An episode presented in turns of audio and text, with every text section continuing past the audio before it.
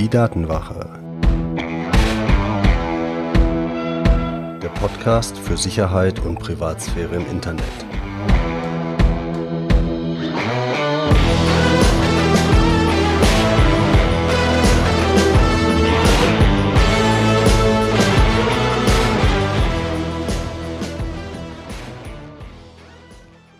Hallo und herzlich willkommen auf der Datenwache. Mein Name ist Mitch und unser Thema heute ist Phishing. Und der Begriff lässt es schon fast ein bisschen vermuten, es geht hier tatsächlich um Angeln. Und zwar, wenn Betrüger ihre Angel auswerfen, um euch mit so komischen E-Mails zu ködern. Das heißt, was wir uns jetzt im Folgenden anschauen, ist, was ist denn überhaupt Phishing? Wo kommt das überall vor und wie kann man sich davor schützen? Und na klar gibt's wie immer am Ende die Tipps dann auch zusammengefasst für euch.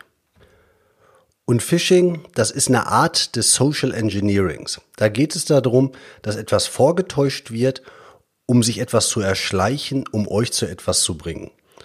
Und typischerweise geht es dann darum, dass jemand von euch persönliche Daten abgreifen möchte, eure Zugangsdaten zum Beispiel, oder am Ende geht es halt irgendwie immer um Geld.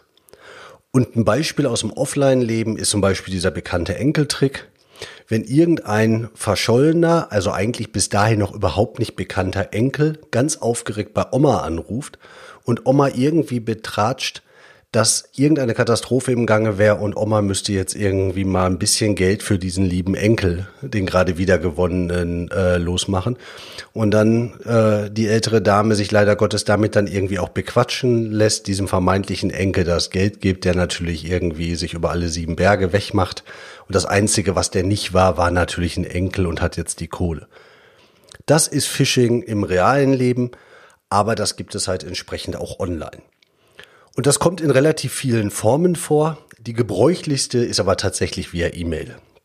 Ihr kriegt also von irgendeinem bekannten Unternehmen, bekommt ihr eine E-Mail, wo irgendwie eine kritische Situation drin beschrieben wird, da wird Druck aufgebaut und da wird gesagt, ihr müsst jetzt das und das machen, um den Schaden abzuwenden, um die Situation zu korrigieren.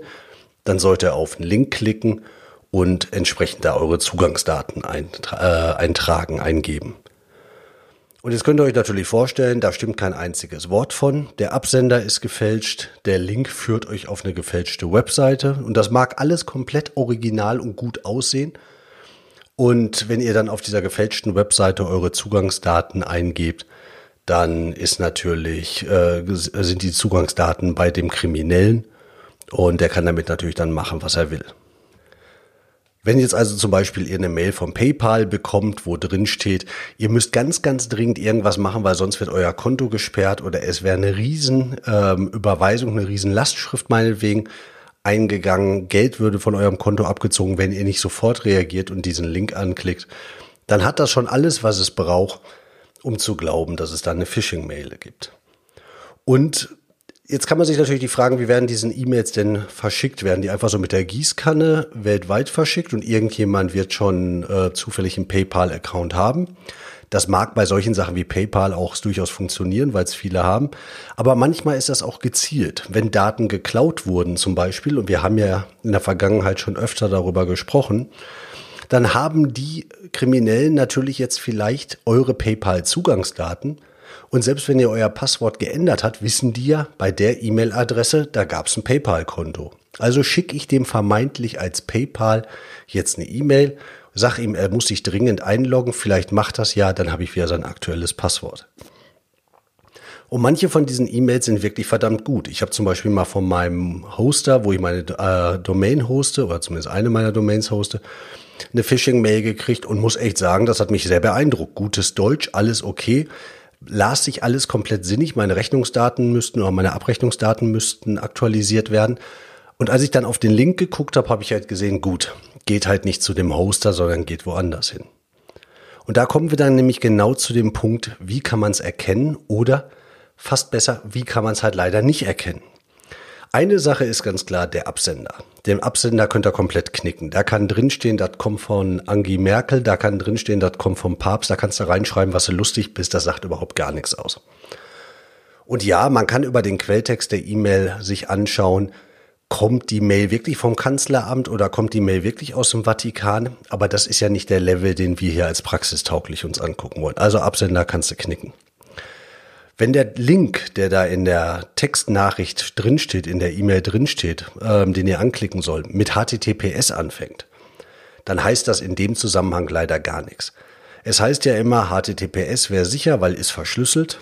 In dem Fall heißt das aber leider nur, dass dann der Kriminelle eine verschlüsselte äh, Nachricht bekommt, beziehungsweise eine verschlüsselte Webseite und andere Kriminelle können dann nicht mitlesen. Das hilft dem einen Kriminellen, da haben die anderen Kriminellen dann Pech gehabt, aber ihr habt auf jeden Fall so oder so Pech, also HTTPS in dem Link auch kein Indikator. Was aber bei dem Link helfen kann, ist wenn ihr nicht draufklickt, sondern mit der Maus über diesen Link drüber geht, dann seht ihr unten auf der Seite in eurem E-Mail-Programm zum Beispiel ja so noch mal eine Zeile aufgehen, wo drin steht, wohin der Link wirklich führt. Weil das, was im Text steht, das, das kannst du komplett wahlfrei irgendwie eingeben. Aber wenn da jetzt zum Beispiel im Text steht, das geht nach paypal.com und unten auf der Seite steht paypal.com mit zwei L am Ende zum Beispiel, dann weiß man, da ist was im Argen. Und so habe ich das damals mit meinem Hoster auch erkannt. Aber es gibt gute Tricks, um das ähm, so zu machen, dass man das fast nicht mehr mit dem Auge erkennen kann. Nennt sich URL oder Linkspoofing. Ist also auch kein sicheres Indiz. Aber wenn ihr da was, ähm, was komisches seht, dann wisst ihr auf jeden Fall, es ist irgendwie eine Phishing-Mail. Das, ja, aber bloß wenn ihr nichts seht, heißt das nichts, dass es keine ist. Und da gibt's natürlich noch die klassischen Anzeichen. Gebrochenes Deutsch, schwachsinniger Inhalt. Meine Personalabteilung schickt mir auf einmal eine echt gut gemachte E-Mail bloß auf Englisch und ich denke mir, sind da jetzt nur noch Kappen oben unterwegs oder ist es dann vielleicht doch eine Phishing-Mail? An solchen Sachen kann man es natürlich auch prima erkennen. Das heißt, es gibt viele Möglichkeiten, das, ähm, das auszufiltern, aber schwer ist zu sagen, ob es wirklich keine Phishing-Mail ist. Und es wird immer schwieriger, weil mittlerweile werden auch künstliche Intelligenzen eingesetzt, um diese E-Mails noch überzeugender zu machen. Und es gibt zum Beispiel diese Malware Emotet. Wer die auf seinem Rechner hat, da wird dann entsprechend das Outlook gescannt nach Gesprächsverläufen und dann wird Malware, ähm, dann werden Phishing-Nachrichten von diesem Rechner verschickt und die sind dann so authentisch, weil die sich auf echte stattgefundene Konversationen beziehen dass man fast keine Chance hat mehr, das, ähm, das nicht für wahre Münze zu nehmen. Und die Steigerung davon ist das sogenannte Spearfishing, also Sperrfischen, wo wirklich gezielt auf einen Fisch gegangen wird. Das heißt, jemand schreibt wirklich eine Phishing-Mail nur für diese eine Person, um die dazu zu bringen, was zu machen. Und das ist eine Situation, die kommt vor, wenn es auf Unternehmen abgesehen wurde. Das habe ich bei einem Kunden erlebt, wo die Mitarbeiterin entsprechend dann eine wütende Mail von einem vermeintlichen Kunden gekriegt hat, wo er sich halt beschwerte, eine vermeintliche Rechnung im Anhang war, sie klickt halt auf, macht es auf und es war halt ein infiziertes Dokument und damit nimmt dann das Schicksal seinen Lauf. Und da kann man der Mitarbeiterin auch keinen Vorwurf machen und das ist da auch nicht geschehen.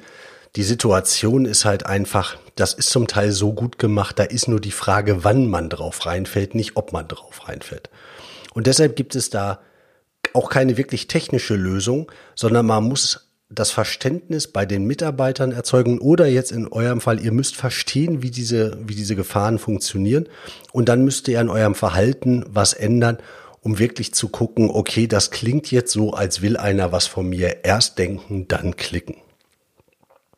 Jetzt kommen Phishing-Mails nicht nur unbedingt via E-Mail, das ist vielleicht das gebräuchlichste, aber ihr könnt sie euch via WhatsApp zum Beispiel auch einfangen. Das sind dann diese Gutscheine, die rumgeschickt werden wegen Schokolade oder irgendeinem Kram. Und ihr sollt dann auf eine Webseite gehen und ähm, da dann eure persönlichen Daten eintragen.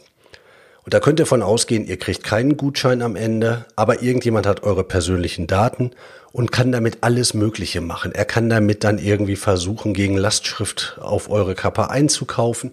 Das wird für irgendwelche kriminellen Geschichten benutzt, vielleicht genau für solche Betrugsversuche mit Phishing-Mails. Das geht halt auch via WhatsApp und das geht auch via SMS und das geht auch über soziale Netzwerke. Das gibt's in jedem, in jeder Ausprägung. Und wie schon gesagt, wie könnt ihr euch schützen? Technische Maßnahmen sind schwierig, damit könnt ihr überprüfen vielleicht, ob es eine Phishing-Mail ist, aber ihr könnt euch nicht hundertprozentig sicher sein. Was hundertprozentig hilft, ist, wenn ihr euer Verhalten überdenkt und nicht einfach nur blind klickt, sondern nachdenkt, da kommt jetzt eine E-Mail, ich soll auf irgendwas draufklicken und dann macht's euch einfach zur guten Regel, nicht zu klicken auf eine E-Mail, ohne zumindest mal drüber nachgedacht zu haben, im Idealfall gar nicht. Das heißt, was macht ihr jetzt, wenn die Postbank sagt, ihr müsst irgendwie eure Abrechnungsdaten ändern? Dann steht da ein Link drin, da freut ihr euch dann, dass der da drin steht. Dann geht ihr ganz normal im Browser auf die Postbank, www.postbank.de, tippt das ein öffnet die Seite, loggt euch da ein, dann seid ihr auf der richtigen Seite, weil das habt ihr geöffnet. Und dann macht ihr vielleicht das, was in dieser E-Mail steht, wenn ihr das für sinnvoll haltet. Wenn ihr Zweifel habt, dann könnt ihr auch da anrufen, dann könnt ihr auch eine E-Mail hinschreiben. Ihr nehmt aber auf keinen Fall die E-Mail oder die Telefonnummer aus der ähm, aus der E-Mail, die euch geschickt wurde, sondern ihr nehmt die E-Mail, die Telefonnummer von der Webseite der Bank, weil die E-Mail-Adresse ist sowieso gefälscht, das ist klar. Die Telefonnummern, absolut gängige Praxis, dass Kriminelle auch Callcenter für sowas aufmachen. Da ist Kohle hinter, da darf auch Aufwand für betrieben werden. Also, ihr dürft rückfragen, das ist absolut sinnvoll, aber ähm, guckt, dass ihr bei den richtigen Stellen rückfragt und nicht bei den Kriminellen. Und eine technische Maßnahme gibt es tatsächlich noch, die hilfreich ist, und das ist diese Zwei-Faktor-Authentifizierung, die wir in Folge 13 besprochen hatten. Die sorgt nämlich tatsächlich dafür, dass selbst wenn euer Passwort geklaut wurde und eure Zugangsdaten, dass dann immer noch mal ein zweiter Faktor abgefragt werden muss. Das ist gut, wenn ihr das habt. Nur da alleine darauf verlassen wäre jetzt halt auch nicht so schön. Ihr solltet wirklich auf euer Verhalten gucken. Aber mit dieser Verhaltensänderung seid ihr auf einer verdammt guten Spur. Wenn euch das gefallen hat, was ihr hier gehört habt, könnt ihr mir einen Gefallen tun. Ihr könnt mir bei iTunes eine Bewertung hinterlassen, einen Kommentar hinterlassen, würde mich sehr freuen. Schreibt einfach ehrlich, was ihr meint. Mir hilft das sehr. Ich weiß, das ist Aufwand bei iTunes, aber wenn es der eine oder andere macht, wäre wirklich sehr nett von euch. Und dann freue ich mich drauf, euch in zwei Wochen wieder was erzählen zu können. Und dann geht es um das Thema Malware, Schadsoftware, was das ist und vor allen Dingen, wie ihr euch dagegen schützen könnt. Bis dahin, euer Mitch.